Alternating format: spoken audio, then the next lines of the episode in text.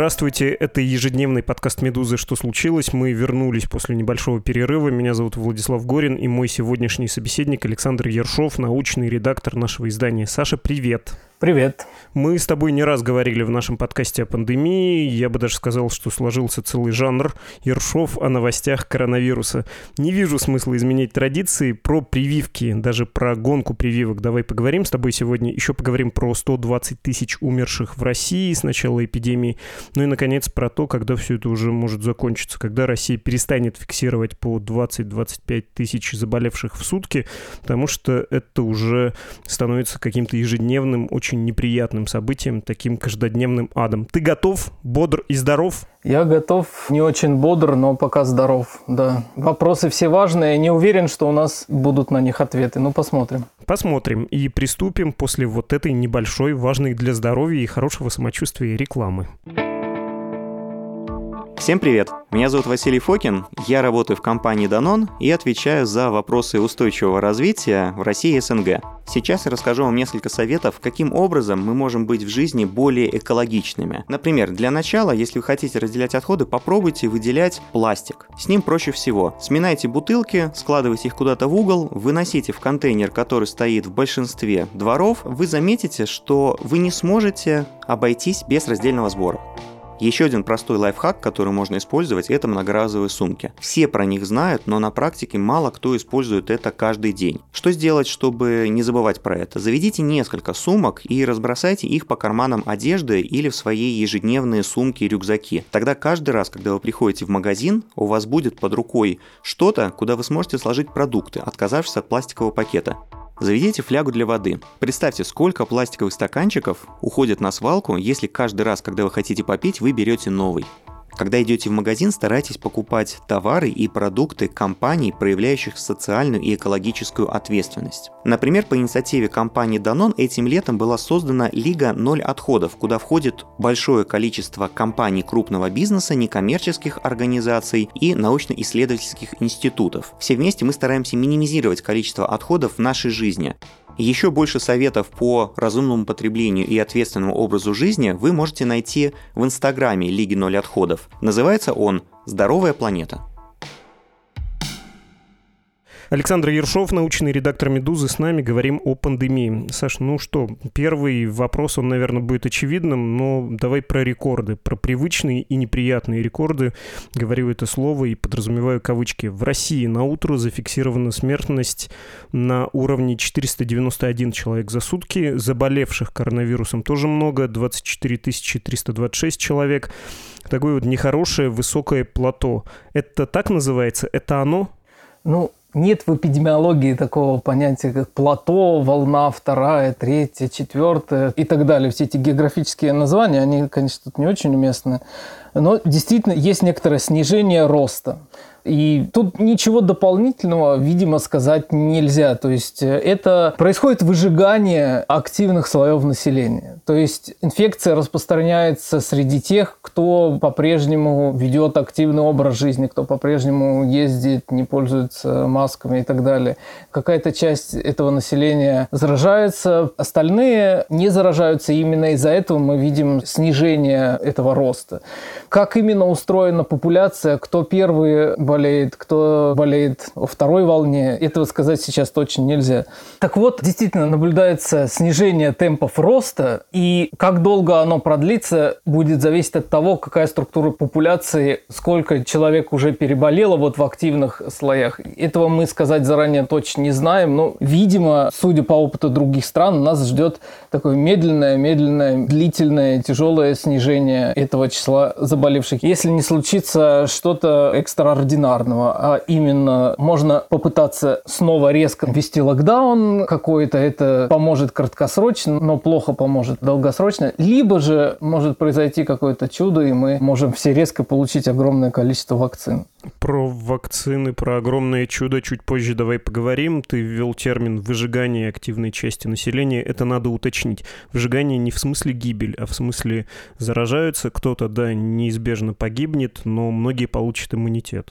Да, но просто дело в том, что это такая классическая аналогия распространения эпидемии, что она похожа на пожар. Это действительно во многих смыслах похоже, и разумно думать об эпидемии таким образом, что действительно чем больше заболевших, тем быстрее распространяется эпидемия. Однако даже если мы притушим этот пылающий огонь, мы его притушим, при сохранении вот этого топлива, то есть невакцинированных людей, она всегда имеет возможность разгореться заново.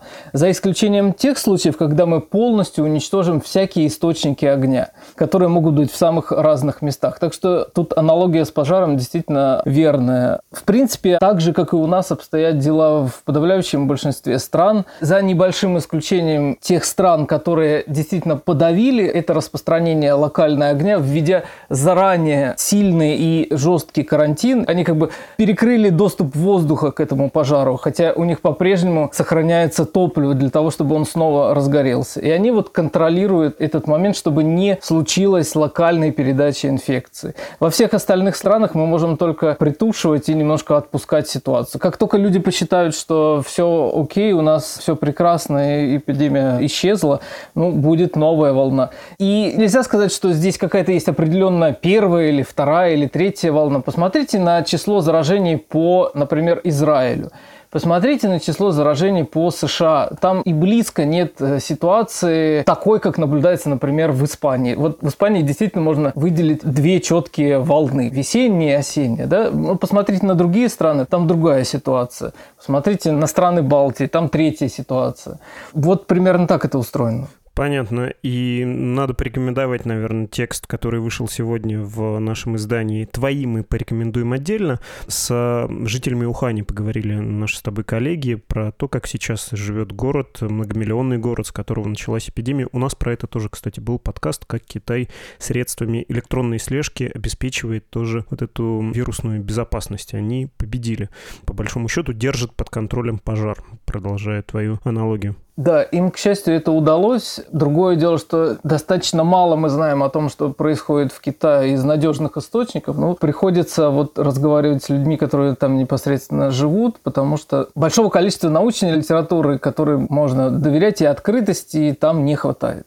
Ну, предлагаю не критиковать Китай, а все-таки покритиковать Россию, она нам ближе, понятнее и просто мы к ней неравнодушней. Про наши цифры тоже много сомнений. И если помнишь, в одном из наших с тобой разговоров, ну не только, такая мысль звучала, что российские цифры по ковиду лукавые, и надо будет посмотреть как-нибудь потом, говорили мы с тобой, например, летом, на общую смертность людей в России, и также понаблюдать за состоянием медучреждений, заполнены они или нет. Вот сейчас, судя по всему, медучреждения, система здравоохранения испытывает перегрузку. А про избыточную смертность на днях писало издание «Медиазоны», и я позволю себе обширную цитату про 120 тысяч умерших в России за время эпидемии. Итак, «Медиазона» пишет, «Официальная статистика смертей от коронавируса в несколько раз расходится с показателями избыточной смертности, которые «Медиазона» рассчитала на основе данных Росстата и ЗАГСов за 7 месяцев пандемии и за 5 предыдущих лет. По этим данным, в России умерло на 120 тысяч человек больше обычных обычного, тогда как Роспотребнадзор считает, что жертв пандемии было в разы меньше. По официальной статистике Роспотребнадзора за апрель-сентябрь в России от COVID-19 умерло 20 698 человек. Росстат, который ведет подсчет жертв коронавируса по другой методике, дает другую цифру – 55,6 тысяч человек. Но даже оценка Росстата не объясняет такую избыточную смертность. Конец цитаты. Саш, этот подсчет, это рассуждение корректным тебе кажется? В целом, да. Ну, то есть тут есть некоторые моменты, к которым можно придраться. Например, что сравниваются текущие показательные смертности не с трендом, а со средним за прошедшие пять лет. Кроме того, тут не учитывается изменение структуры популяции полувозрастной, которая с каждым годом все-таки немножко меняется. Да?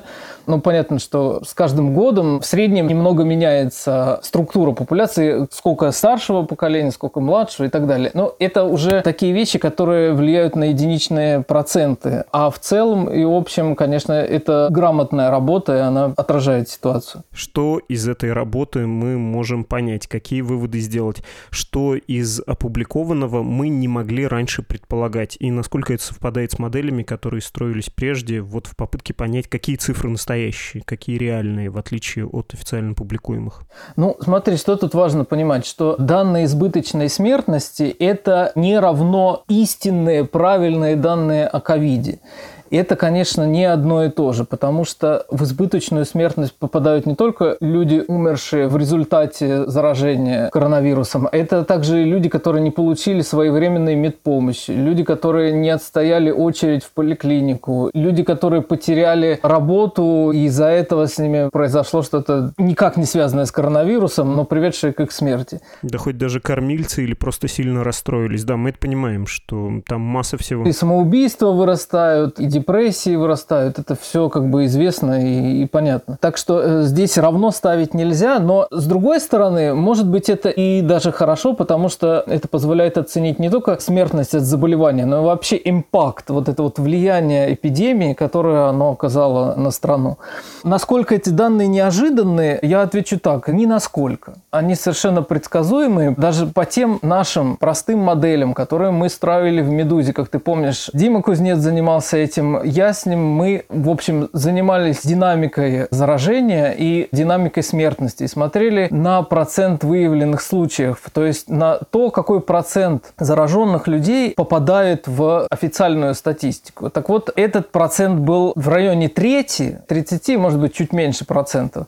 Но тогда эпидемия в основном касалась Москвы, там чуть-чуть получше с выявляемостью было. То, что в целом у нас получается в пять раз избыточная смертность превышает смертность смертность от коронавируса по официальным данным Роспотребнадзора – это совершенно ожидаемая вещь. То есть эти цифры меня нисколько не удивляют. Это главный недостаток этого прекрасного материала. Замечательно, что Медиазона этим занялась и собрала это все в одно место, в одну таблицу, которую можно посмотреть, но ничего удивительного и сколько-нибудь сенсационного в ней нет. Но это важно зафиксировать. И с какими странами мы себя можем сравнить по этому показателю? И всегда же есть соблазн, я тебя не стал в самом начале разговора об этом спрашивать, когда говорили про ежедневные показатели. Но вот тут все-таки не удержусь, спрошу, что это говорит о политике, которая проводится в отношении пандемии? Вот эти цифры могут ли они быть таким упреком, что ли, и можно ли их использовать для критики власти и говорить про то, что ну вот не доработали, вот получите, или нет. Это все такая большая спекуляция получится.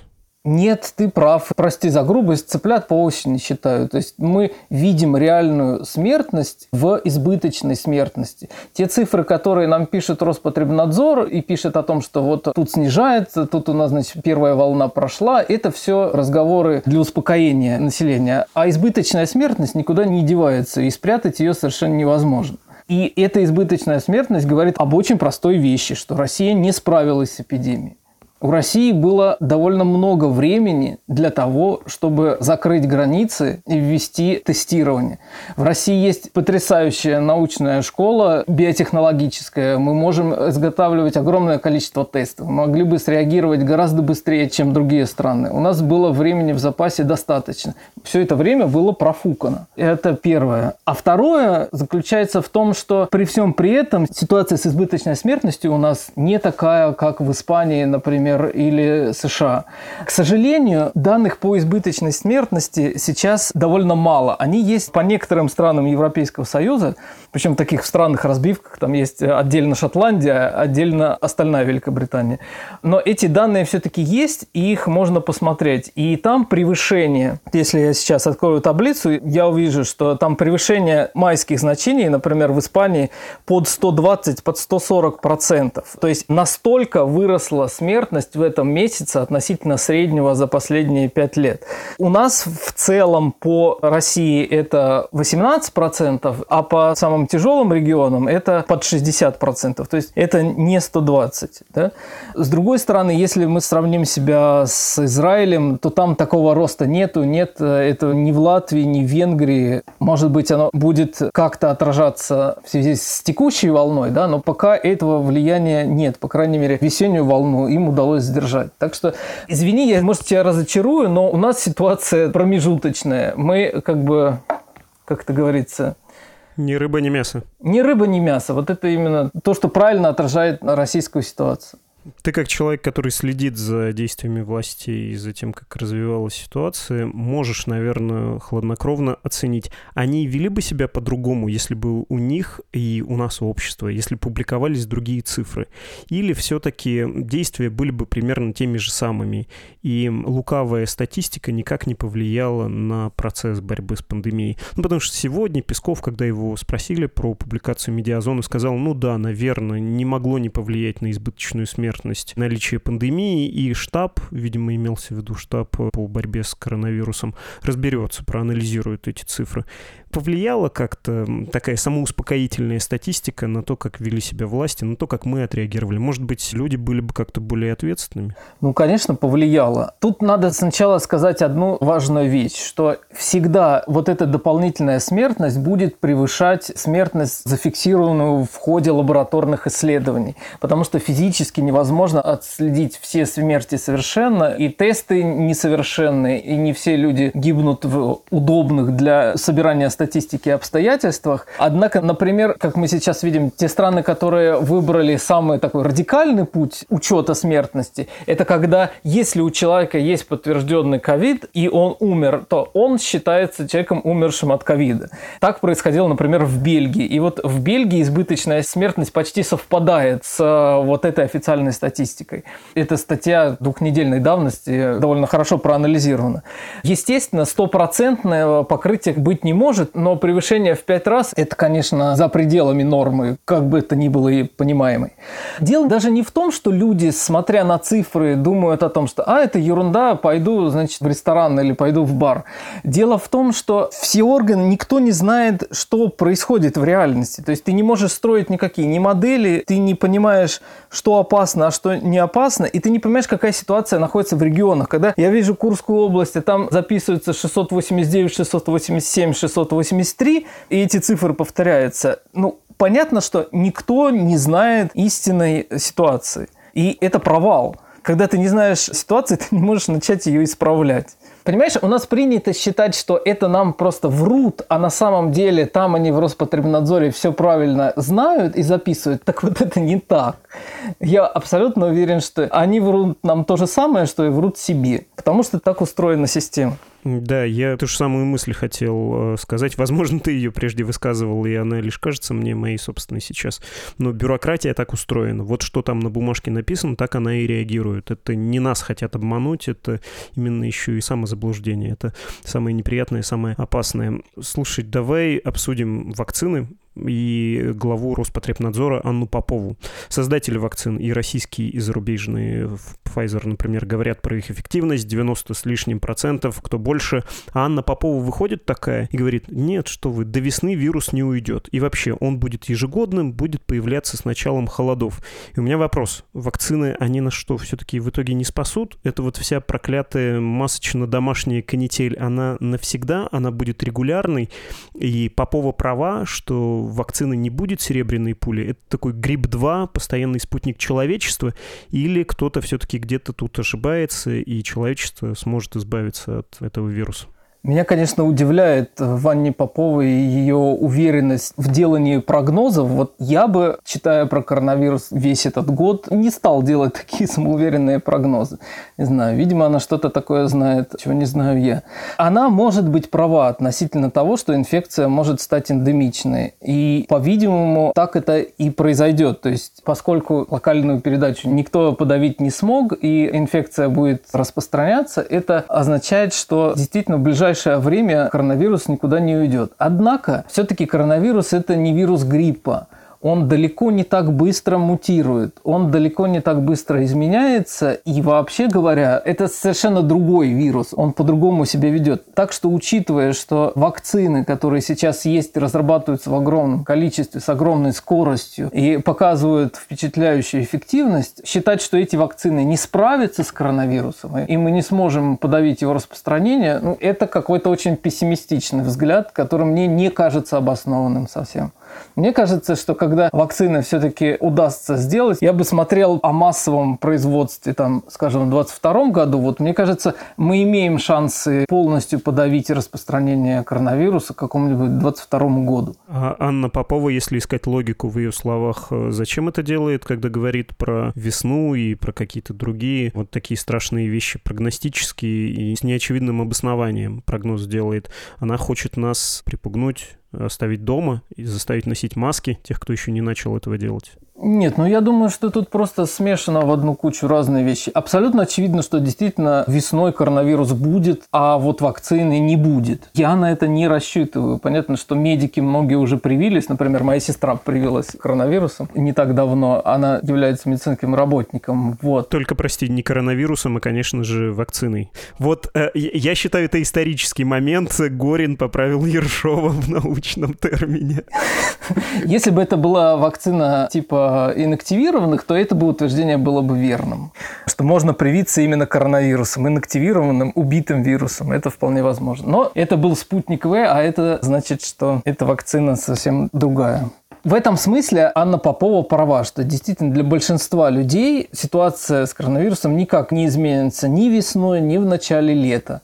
Что будет дальше, после июня-июля, когда массовые поставки обещают AstraZeneca, Pfizer и некоторые другие компании, в это место заглядывать сложно, потому что что будет с производством, я не представляю. У тебя, Саша, вышел текст «Путеводитель по вакцинам». Почему следует его прочитать? Потому что, честно скажу, иногда тебя приятнее, легче, быстрее послушать, чем прочесть и вникнуть в написанное тобой. Что нового мы узнаем из путеводителя, обновляемого по вакцинам?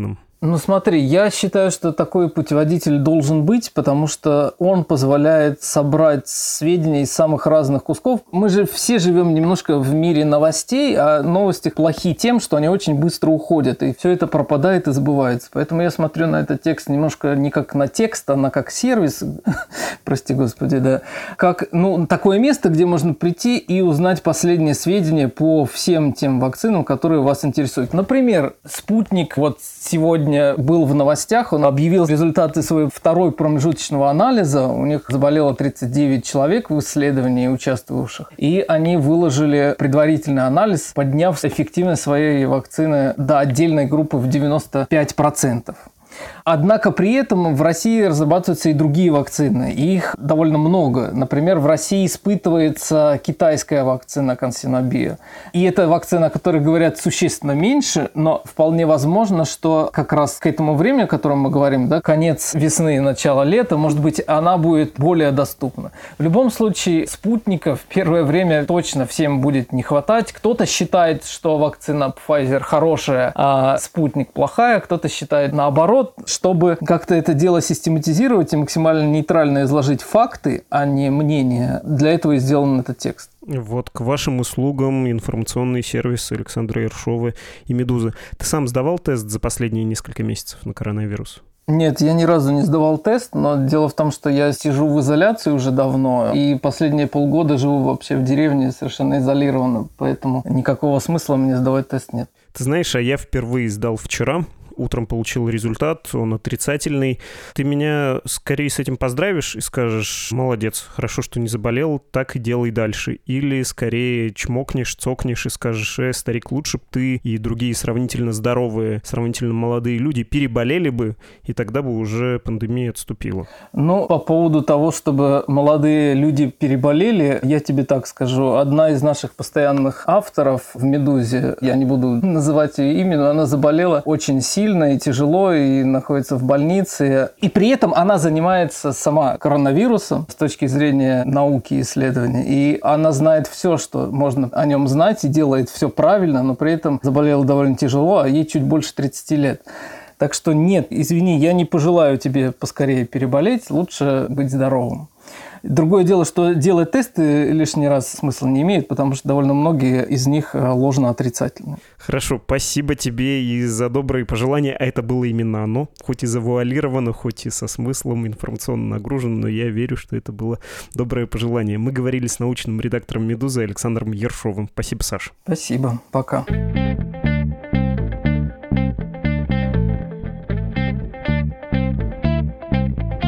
Это был подкаст «Что случилось?» о новостях, которые еще долго останутся важными. Слушайте предыдущие выпуски «Что случилось?», например, о том, как Китай и конкретно Ухань победили вирус и живут сейчас замечательно. Правда, при электронной диктатуре. Все выпуски нашего подкаста и других подкастов «Медузы» можно найти в специальном разделе в мобильном приложении нашего издания и на нашем сайте, а также в специальных сервисах для музыки и подкастов типа Apple Podcasts, Google Podcasts, Spotify, CastBox, Яндекс.Музыки, YouTube и так далее. Пожелания и предложения предложения ждем на почту подкаст собакамедуза.io и в Телеграм Медуза Loves You. До встречи!